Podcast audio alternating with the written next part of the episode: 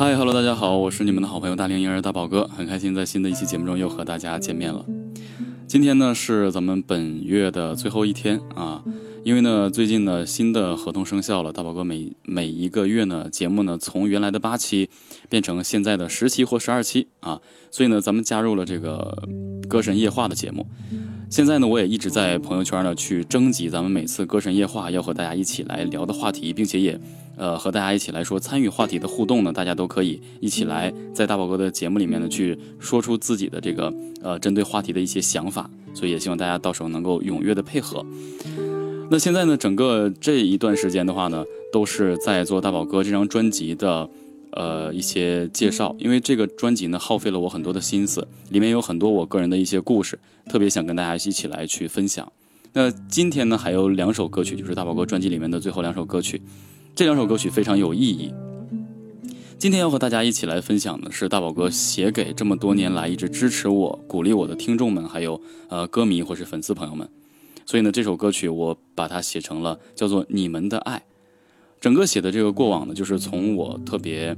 呃困苦到很无助的时候，有很多呃支持我的人一直在帮助我，包括我整个从开始到现在一直遇到了很多默默支持我、关心我，呃，包括理解我，然后呢鼓励我的一些人。所以呢，这首歌曲也在这儿特别送给正在听节目的你。这首歌曲叫做《你们的爱》，接下来为大家播放这首由我作词作曲、编曲演唱的《你们的爱》。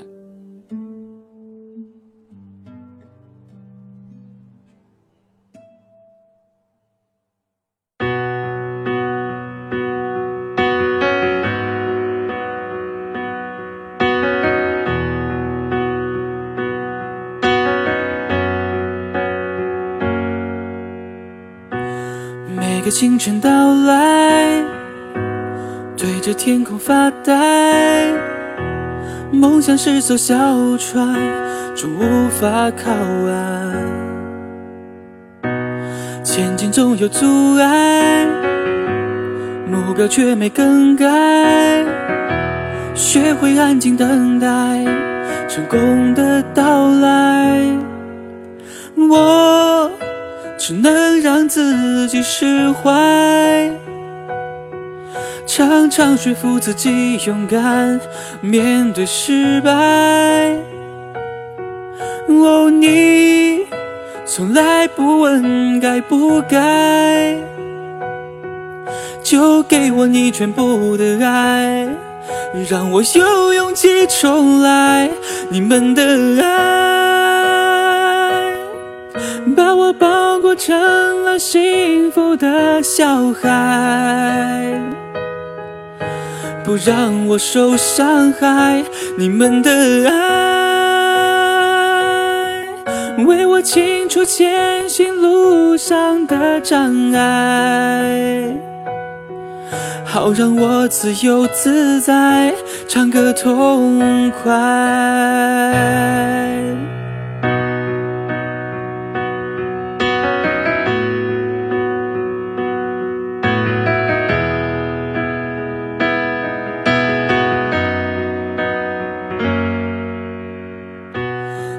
笑着醒来，就能感受关怀。只要把手机打开，满满都是爱。你对我的期待，和为我计划将来。怕我颠倒黑白，细心去灌溉。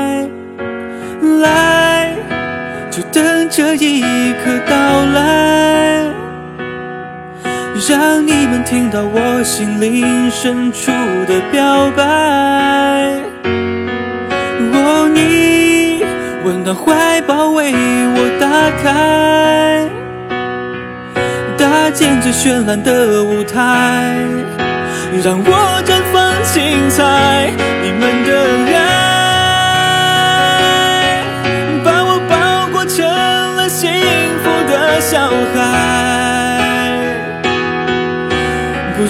我受伤害。你们的爱，为我清除前行路上的障碍，好让我自由自在，唱歌痛快。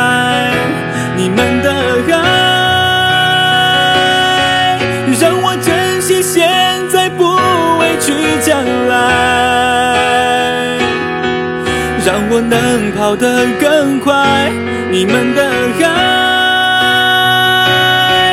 把全世界幸福的门都敞开，将世间所有伤害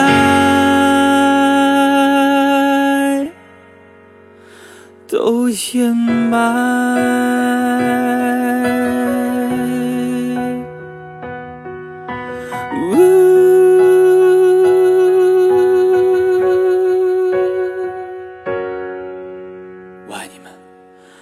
开始到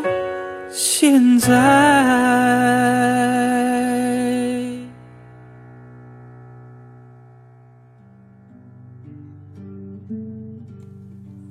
好了，歌曲听完之后呢，大家会发现我这个歌曲里面基本上满满的都是感谢。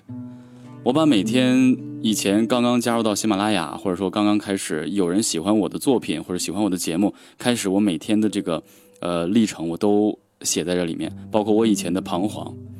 其实呢，整个这首歌曲呢，我为什么要要叙述这些感谢呢？绝对不是说呃单纯的是说微课堂啊或怎么样都好。我所说的是，所有喜欢我歌曲的，包括在我刚加入喜马拉雅之前，啊，刚加入到喜马拉雅之前，很多朋友们对我的一个这个关怀与支持。大概在不到六年前吧，我呢知道了有这么一个 A P P，当时喜马拉雅刚刚在做这个 A P P，而且那个时候呢，苹果手机并不是非常的活跃。在那个时候下软件的话呢，安卓有的时候大家都不太方便去下载。那个时候我还记着，我应该是，呃，用的这个苹果手机，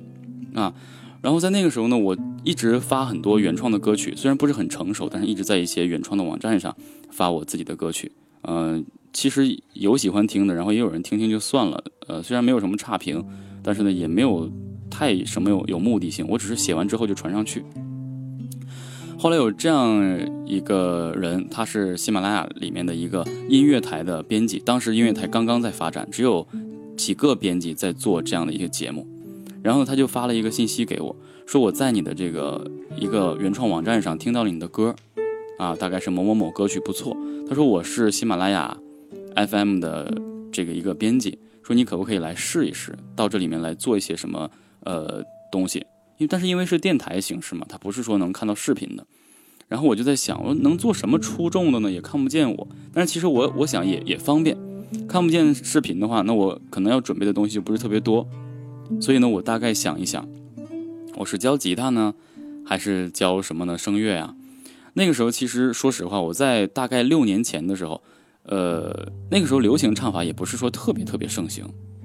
啊，大概是我做了一段时间之后，才有了这些各种的什么中国好声音呐，呃等等一系列的这样的选秀这个比赛，才把流行唱法又继续推向风口浪尖的。因为不然的话，中国流行音乐如果不是被这些比赛带动的话，好像已经都快停滞不前了。所以那个时候我就想，如果我是在喜马拉雅里面做教吉他的话呢，也没有办法看到。然后大家也看不到，你没有办法去当面指点。那最后弹对弹错的话，谁也不知道。尤其是一旦手型弹错了的话呢，以后就不方便改。所以没有办法。然后我就问了身边的人，我说如果在电台里面让我教东西的话，我得教点什么呢？其实我开始并没有说想教点什么，我自己在想，讲笑话、讲评书。然后我一直在往后想，我说讲笑话、讲评书或者说一些东西的话，我完全就是在照着一些东西念。将来一旦这个 A P P 发展的特别好的话，这样的人将层出不穷。而且我不是专业学这种播音呐，或者怎么样的，那不一定有人会喜欢听啊。而且呢，我也没有办法有那么多时间去总结一些素材，因为毕竟那个时候我还在上班。然后这想着想着，我没有办法，我说，哎，不如我做一个这个演唱的教学啊，做一个演唱的教学。所以那个时候我就在想，我说怎么办呢？我能够，我就自己写这个教案，我自己罗列一下我所能够。会运用的一些技巧，所以我就在这个喜马拉雅上做了第一期我的节目，就是从开始如何发声，一点点去进行的教学。大概经历了四五天，我是每天出一期，每天出一期，每天出一期。然后呢，从没有粉丝到有七十二个粉丝，那我非常开心，因为那个时候的话还不是粉丝经济，哪有什么直播，哪有什么特别多的网红，没有，完全没有。然后我就想，我说哇，我说我竟然能有七十二个人来听我的这个节目，我就跟家人炫耀，我说特别开心。然后当我做了四五期的时候呢，下面就出现了好多差评。这个差评呢，并不是针对我这个教学方式，包括一些什么东西，他们就来说，说，呃，意思说我这个没有资历，没有资格，那么多教授啊，什么级别的人都没有出来教学，说你现在这个东西没有什么，呃，真正的点。其实当时我在想，我没有在做什么，我也没有做错什么，我只是想把我自己所会的东西拿出来和大家分享，也并不是一个老师的身份啊，只是一个分享者的身份，毕竟它是一个自媒体。我们只要不说一些这个节节目不允许播的东西啊，我们就可以按照自己的自由去来和大家一起来分享。当时其实真的说不上是教学，然后我其实第一次在自己的所运用的专业上被大家有这么大的质疑，我当时是很沮丧的。然后我就在想，哎呀，这个节目怕是要做不下去了。然后我就跟这个编辑我说，我说我这个节目因为歌曲的唱法呢，一个大大概就是这些，一共就。这些技术，包括这些演唱，大家都听到了，也就知道了。我说，那我再做也没有办法做下去。我说，现在还有不不是很多的这个良性的评价。然后他说，那怎么办呢？说你研究研究看看有什么新奇特的东西。但是当时我掌握了一项特别厉害的技能，就是我可以用好多人的声音去唱歌。于是呢，我就录了一个音频。当时刚好呢，我的工作单位呢要有一个演出，那 OK。我就唱了一首《青花瓷》，是用十九个人的声音去来模仿唱这首《青花瓷》的。然后呢，那个时候喜马拉雅其实也没有什么特别多的人或者说精英在里面。然后我这个歌曲一发出去，马上被全网就播出，就是说只要是喜马拉雅的用户，无论你是国内国外的，还是通过其他的这个平台的，全都瞬间收到了我这个节目。之后呢，就得到很多好评，因为在六年前，说实话，能模仿十九个人的声音的人，其实还特别特别少，大家光听到也是很不容易。所以之后，我的节目被好多人开始发现了，从七十二个粉丝，我记得当时我还在工作岗位上做工作，然后我就看我的手机，叮当叮当叮当叮当一直响，哎，我说谁给我发信息？那个时候喜马拉雅出现任何的这个消息的时候，它都会提醒你。我还记得那个时候喜马拉雅是蓝色的标志。啊，是蓝色的标志，然后呢，叮叮当当，叮叮当当的，我就发现，哎，怎么会有这么多？然后一翻开，粉丝涨到了两百多人，我瞬间就就感觉那种自信爆棚的感觉。然后我就和单位的很多领导就说：“我说你看，我新新做的这个电台已经有两百多人了。我说两百多个粉丝来听我的节目，就在这一这一个时刻，大概应该是一天的下午，大概是两点多。”我们应该是四点半左右去下班，从两点多到四点半这段时间，我的手机就没有停止过响，一直叮当叮当的，直到响到我的手机粉丝变成五百多人，直到晚上我把它变成震动，它还在响，它足足响了几天。我第二天一睁开眼睛，一千两百多人，当时我整个人欣喜若狂，但是呢，随之而来也得到了一些，我自己有一些压力。有这么多人来听我的节目，我怎么能够把我的节目继续延续下去？当然，那个时候喜马拉雅的这个编辑呢也发现了我，瞬间就找到了我，发信息给我，或者打电话直接跟我通话，问我说：“大宝哥，我们可不可以把这个节目呢做得更加细化一些？说我们呃可以尝试一下，说呃已经想决定跟你签约合作。”哎，我说这是好事儿啊，我说是有偿的吗？他说如果签成功的话，应该是有偿的。然后呢，前提是我必须要先连续不停的做这个节目，但不是说每天做啊。当时就是一三五，然后去来做这个节目。但是有一点就是让我提出一个点子，就是保证这个节目永远不会下线。后来我就想，我说那教唱法的话，每一首歌曲基本上用的都是这些唱法。但后期我忽略了一点，然后我就说，我说那我就去来分析每一首歌曲。毕竟在现在呢，流行音乐刚刚盛行，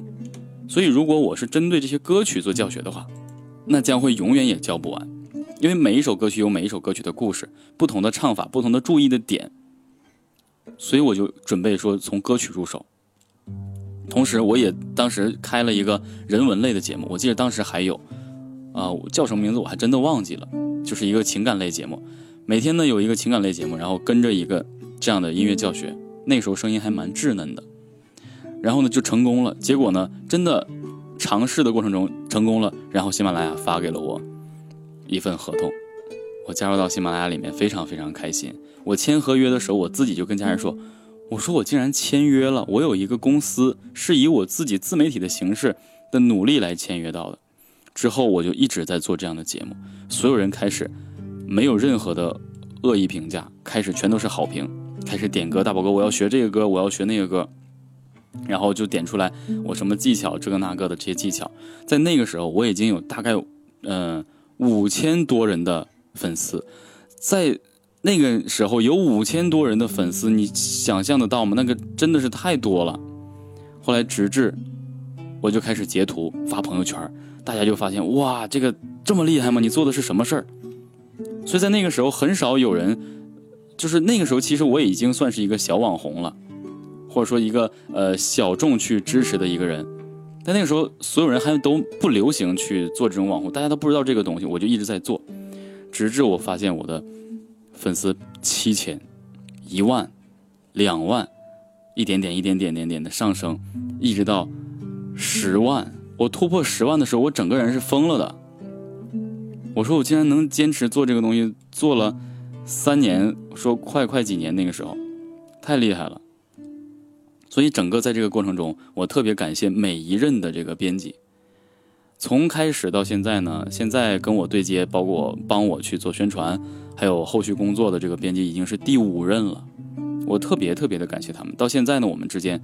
之前的那些人，我们还都有联系。我特别感谢他们，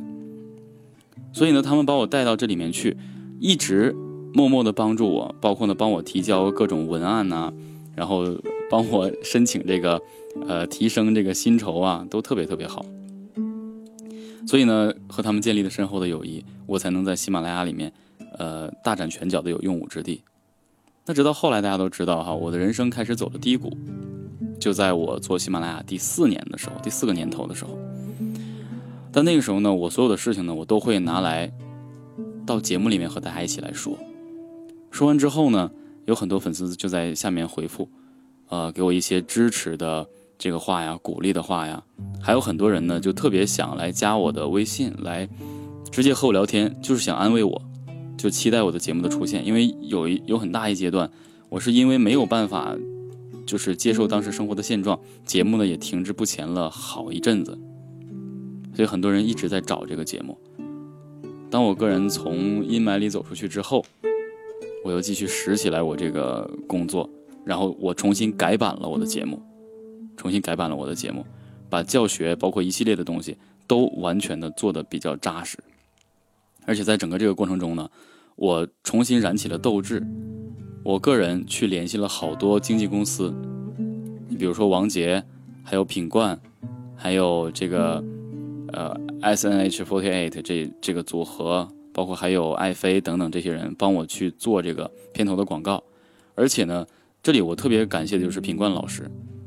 他的对我的帮助特别大。当时我记得他是要在这个上海某地开演唱会啊，上海某一个体育体育馆还是开演唱会，然后他就来到喜马拉雅，就是说谁在音乐台比较有宣传力度，然后呢，我想他想把这个他的。演唱会的广告放到我这里面去来做，放到一个人来做，然后呢，他就一直在听很多人对音乐的这个节目哈，然后他就了解，最后他听到我之后，第二天他直接让他的经纪人来说，就钦点，让这个叫大龄婴儿的人把他的把我的这个广告放到他的节目里面，然后呢，他帮我录制了一个这个 slogan，所以特别特别感谢，包括王杰老师，还有等其他的这些呃明星朋友们啊，所以。在那个时候，慢慢的事业就开始有起步了。大家会发现，有了明星效应，而且我的教学，包括我的节目，得到了真正的专业歌手或者是明星他们的认可，那证明我这样做下去是完全没有错的。那最终呢，我一直坚持到现在。所以大家会发现，我这歌词写的特别的实在。每个清晨到来，对着天空发呆，梦想是艘小船，终无法靠岸。前进总有阻碍，目标却没更改。学会安静等待成功的到来。我就是这样的，默默的在等。其实也不知道等什么时候能够有自己成功的这一天，但是我就一直在等。但我发现一直都是在走这个上坡路，我感觉还是挺开心的。所以后来我慢慢就是就发现自己可能，呃，因为在之前嘛，一直就是受到很多人的这个呃不看好，所以我在歌词里面写，我只能让自己释怀，常常说服自己勇敢的面对失败。然后呢，为了感谢歌迷，我会发现很多支持着我的人，我写你从来不问该不该，就给我你全部的爱，让我有勇气重来。我整个这首歌曲里面想写的就是说，你们的爱把我包裹成了幸福的小孩，不让我再受伤害，啊，让我为我清除路上的所有的障碍，让我能够自由自在唱个痛快。所以我感觉只有这样的语句的话，足以能够表现我所有的听众也好，歌迷也好，包括我的学生朋友们也好，对我的大力支持。而且整整个在我成立微课堂之后，因为成立微课堂的时候，大家都知道，我在成立微课堂第一年的时候。我还有很多不足，我必须要出去学习，那我就花好多钱，去到杭州，然后呢和很多人去交流，也发生了很多不该发生的事情，让我个人特别困惑，啊，也险些呢，呃，走错路，所以呢，到那个时候呢，很多歌迷朋友们，包括很多听众啊，很多学员就跟我说：“说大宝哥，继续回来，我们依然等你。”然后呢，又给我很很多次机会，让我能够好好的和大家。一同走下去，所以真心的很开心。在这里还是要感谢所有支持我的人，啊，这里面也包含我的家人，真心的感谢。所以这首《你们的爱》呢，就是完全送给支持我的人，无论是你们说的对我鼓励的，哪怕是呃怎么讲，就是呃说的好的不好的，我都感觉是在帮我，啊，所以今天呢。就说了，说到这些的话，其实就是这些年一直以来的过往，包括走到现在，还依然有很多人对我不离不弃。我特别感动的就是哈，曾经有很多孩子们，他在上完我的一期课的时候，因为一期课大概一个多月，有的时候是两个来月，他们上完了就感觉有点生死离别的感觉，然后就下课了，大家就是会哭啊。就感觉好像再也见不到了那种感觉。我说咱们每一期都可以继续来学习，我说也不要怕怎么怎么样。然后呢，很多孩子在下课之后就发很多信息给我，就说大宝哥，你是我见过怎么怎么样的最好的老师，然后是怎么怎么样的。因为我在微课堂里面不只是和大家去交流音乐，有很多生活上的心得，我也会和很多孩子们或者刚刚就业、刚刚加入社会的孩子们，我们去互相交流。我曾经跟他们说。我说我不是老师，我还是个大哥。我说有什么事儿呢，可以跟我说一下。我说很多人都有很多的秘密。我说你可以跟我说，因为我们素未谋面，我也不会把你的秘密宣扬出去。我们都不知道彼此到底是谁，所以如果有什么想想说的话，都可以完全跟我说。如果我能开导你的，我一定会尽量的开导你，让你明白你所说的这个，或者说你将来应该如何去进步，如何去努力。啊，所以很多孩子们都很信任我，有很多事情愿意去和我来交流，所以在这里也感谢大家对我的支持和信任，再次感谢大家。那以上呢就是这首你们的爱和大家一起来分享的我内心的一些感想，所以再次感谢大家。那以上呢就是本期节目的全部内容了，我是你们的好朋友大龄婴儿大宝哥，我们下期不见不散，拜拜。